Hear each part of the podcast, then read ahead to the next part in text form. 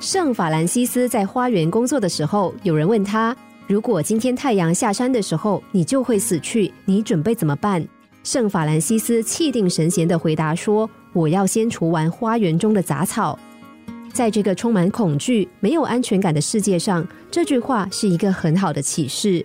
许多人常说，现在地球暖化、海平面上升、环境污染、失业率攀升、治安败坏，天也许会塌下来。为什么还要进大学念书？为什么还要生儿育女？为什么还要努力打拼？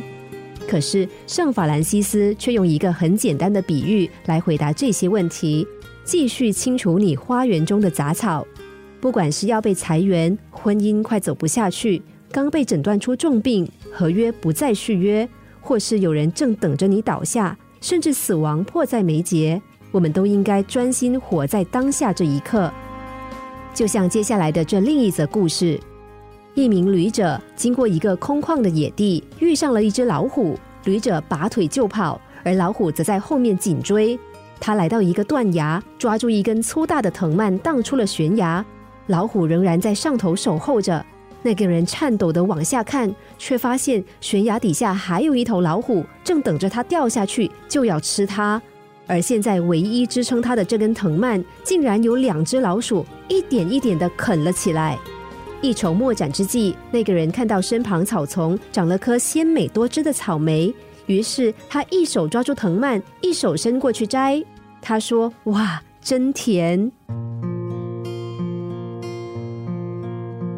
我们可以把这个故事简化为一个问题：当你什么事都不能做的时候，你还能做什么呢？没错，依然可以享受当下这一刻，不管这一刻有多么的短暂。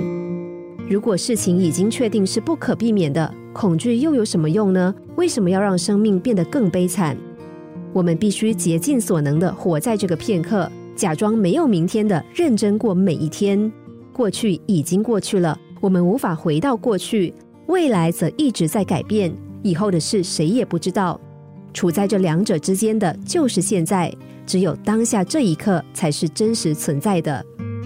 捷克著名的文学家伊凡克里马说过：“未来是无法掌握的未知数，当下却可能稍纵即逝。”所以不要挂虑彩虹什么时候会消逝，这一刻它是漂亮的，为什么要渴求它长长久久呢？过好当下这一刻。如果下雨，就在雨中跳舞吧。